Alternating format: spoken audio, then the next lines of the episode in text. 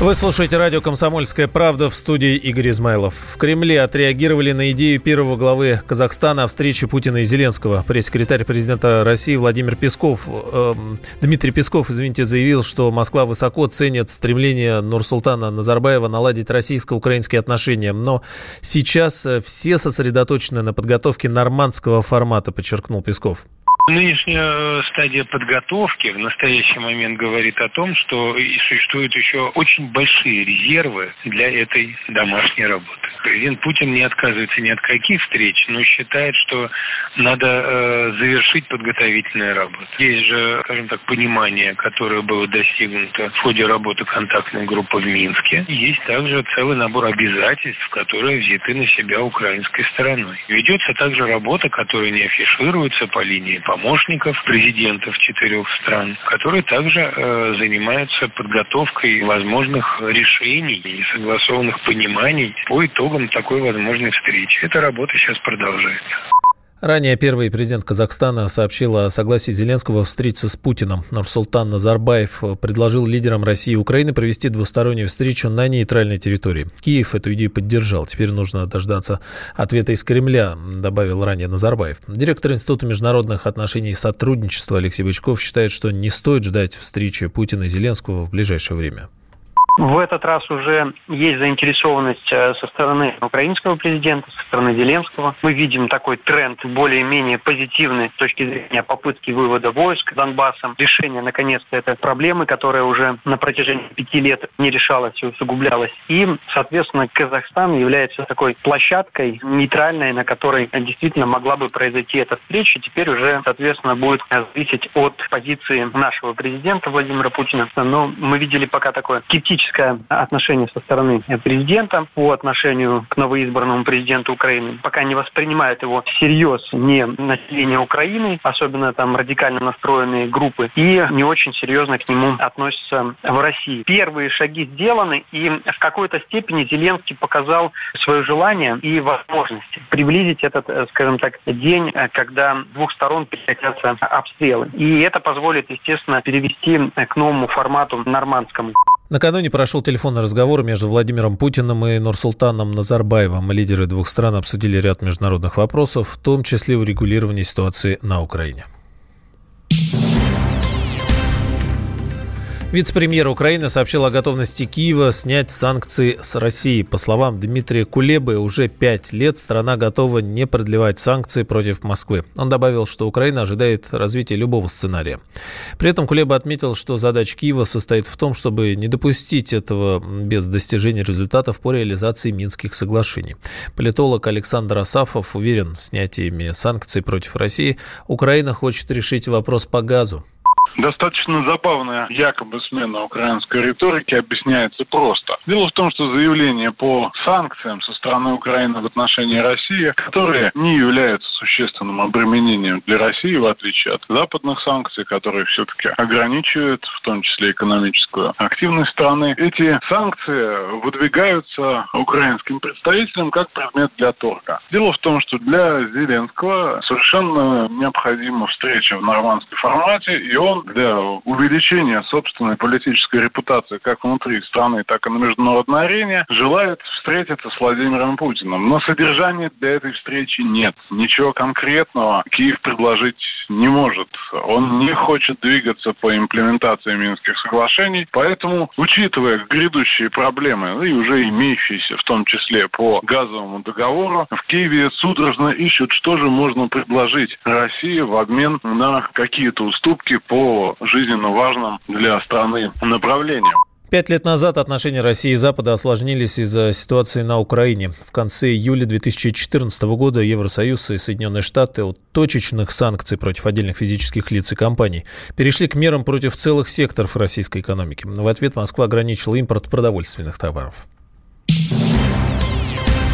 Причастные к коррупции на космодроме «Восточный» отстранены от проекта. Об этом заявил глава Роскосмоса. По словам Дмитрия Рогозина, вторая очередь космодрома строится на совершенно иных принципах. Обеспечено казначейское сопровождение. Никаких оснований сегодня беспокоиться по поводу того, что деньги расходуются неэффективно, пока нет, добавил глава Роскосмоса.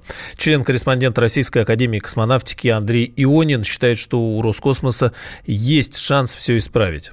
Ну, на мой взгляд, это все еще можно исправить, если вот правильно это сделать, да, потому что почему можно, можно исправить? Потому что сейчас, на самом деле, завершился только первый этап, да, построен первые стартовые позиции, там, «Союз», а сейчас запланировано там и создание пилотируемых комплексов, и э, ангары, и там даже, может быть, не дай бог, сверхтяжелые ракеты, да, чему я, ну, это в сторону, да, большой противник. Вот, ну, то есть э, там дальше будет стройка еще будет больше разворачиваться, и средства потребуются еще больше. Да? Поэтому сейчас, может быть, эту ошибку 12-летней давности надо исправить. Надо создать отдельную госкомпанию и поставить ей задачу не просто строительство стартовых э, площадок, да, а развитие, ну, как минимум, э, вот близлежащего региона, а в целом, как развитие всего Дальнего Востока, высокотехнологичного. Такую задачу поставить, чтобы люди были, которые персонально за это отвечают. Накануне президент России обратил внимание на ситуацию с космодромом «Восточный». Владимир Путин заявил, что, несмотря на десятки уголовных дел, порядка там до сих пор нет. Сто раз сказано было, работаете прозрачно, деньги большие выделяются, проект практически тоже носит общенациональный характер. Нет, воруют сотнями миллионов, сотнями миллионов. Уже несколько десятков уголовных дел возбуждено. В тюрьме люди сидят. Нет, порядка так там до сих пор не удалось навести как следует. Я надеюсь, что когда мы говорим о диверсификации производства, о работе в сфере УПК с этими деньгами, все будет выстроено должным образом. Буду просить прокуратуру, следственные органы внимательным образом за этим следить. Пресс-секретарь президента Дмитрий Песков пояснил, что речь идет о строительстве первой очереди космодрома, во время которого было похищено 11 миллиардов рублей. Возвращено 3,5 миллиарда, а по делам о хищениях осуждены 32 человека. При этом еще 5 уголовных дел до сих пор расследуются. Добычу нефти в России признали одной из самых дорогих в мире. Это результаты исследования саудовской компании Saudi Aramco. Аналитики подсчитали, что стоимость добытой на суше нефти в нашей стране составляет примерно 42 доллара за баррель. На морских месторождениях 44 доллара. Отмечается, что дороже, чем в России, добыча черного золота обходится в Казахстане, Соединенных Штатах, Азербайджане, Индии и Китае. Член Комитета по энергетической стратегии торгово-промышленной палаты, ведущий эксперт Союза нефтегазопромышленности промышленников Рустан Танкаев считает, что главная причина высокой себестоимости нефти в России – это высокие налоги. Операционные затраты, то есть затраты непосредственно на добычу нефти, в России самые низкие в мире, одни из самых низких. Они ниже в том числе и чем у Сауди Арамка. У нас самая высокая налоговая нагрузка. Правительство совершенно не думает о том, что оно режет курицу, которая несет золотые яйца. Фактически добивает нашу нефтедобычу и геологоразведку огромными налогами. В самых перспективных регионах, таких как Ямало-Ненецкий автономный округ, таких как север Красноярского края, в этих регионах невыгодно вести геологоразведку вообще и она там сворачивается. Там можно было бы открывать сейчас самые крупные месторождения в мире, нефтяные и газовые. Но вместо этого у нас запасы постоянно снижаются. В Ямало-Ненецком автономном округе, например, за 13 лет запасы газа снизились на 3 триллиона 300 миллиардов кубометров. Это сумасшедшая цифра. Ведущий аналитик Фонда национальной энергетической безопасности Игорь Юшков с данными саудовских экспертов не согласен. Он подчеркнул, что стоимость добычи нефти зависит от конкретного региона. Ну, я думаю, что это, конечно, не так, потому что в России есть разные очень месторождения, есть себестоимостью несколько долларов, есть которые действительно дорогие месторождения, поэтому здесь у России очень сильно варьируется цена и себестоимость. То есть там себестоимость добычи не на, в Арктике на приразломном месторождении, на уникальной платформе, конечно, она будет довольно дорогая. А добыча разработанных давно западно-сибирских месторождений, которые в советское время еще было запущено, там зачастую не очень большая себестоимость. Месторождение Красноярского края в Анкорском, там тоже она вышла на полку добычи, окупилась, поэтому там себестоимость низкая. Поэтому на самом деле в России в этом плане очень разнообразная добыча. Если бы у России была самая дорогая добыча в мире, то она бы существенно сократилась бы по мере снижения цен там, со 100 долларов до нынешних 60. Поэтому если мы говорим о высокой себестоимости, то это далеко не Россия. И добавлю, как отмечается в исследовании Сауди Арамка, самая низкая себестоимость нефти в самой Саудовской Аравии и в Кувейте от 16 до 18 долларов за баррель.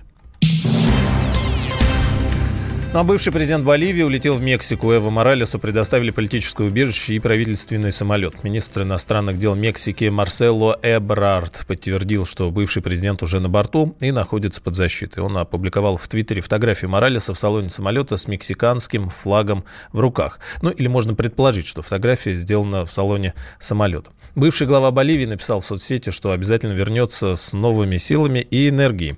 Эксперт Российского института стратегических исследований Игорь Пшеничников считает, что Моралесу теперь нельзя покидать территорию Мексики это государственный переворот. И сказать четко и ясно, кто выгодоприобретатель от этого переворота. Его организовали Соединенные Штаты совершенно очевидно. Организовали его по своим старым лекалам цветной революции. Планировали они это смещение президента законного заранее давно. Достаточно было внимательно понаблюдать за всем этим процессом для того, чтобы сделать такие выводы. В этой ситуации американцы не видят Моралеса каким-то членом или игроком вот этого политического процесса. Собственно, они не затем затевали вот эту всю историю для того, чтобы он снова вернулся и участвовал каким-то образом в политической жизни, тем более снова президовал на пост президента. Поэтому я думаю, что Моралес в настоящий момент в Боливии не вернется, он, собственно, поэтому и улетел в Мексику. Почему? Потому что попросту его жизни угрожает опасность. Как будут развиваться события в самое ближайшее время, я думаю, что они будут развиваться совершенно неблагоприятно, не в пользу партии Моралеса путь к социализму, не в его собственную пользу. И уже было объявлено, что будут проведены новые выборы, и можно с большой-большой уверенностью предположить, что победителем на них окажется тот самый Карлос Меса, главный противник Моралеса. Человек абсолютно прозападный, это ставленник американский. Эва Моралес, руководивший Боливией с 2006 года, объявил об уходе с поста президента после протестов из-за всеобщих выборов 20 октября, по итогам которых он стал главой страны в четвертый раз. Произошедшее в стране Моралес назвал государственным переворотом. Всем привет, я Максим Коряка. Радио «Комсомольская правда» проводит всероссийский конкурс предпринимателей «Свое дело». Все началось с моей программы, где я рассказываю о том, как создать и сделать прибыльным свой бизнес. Постепенно радиопередача выросла в масштабный проект для уверенных и амбициозных людей. Расскажи о себе на сайте своедело.кп.ру, стань участником конкурса и получи возможность выиграть главный приз – рекламную кампанию на 1 миллион рублей. Твой бизнес, твой успех, твоя премия, свое дело.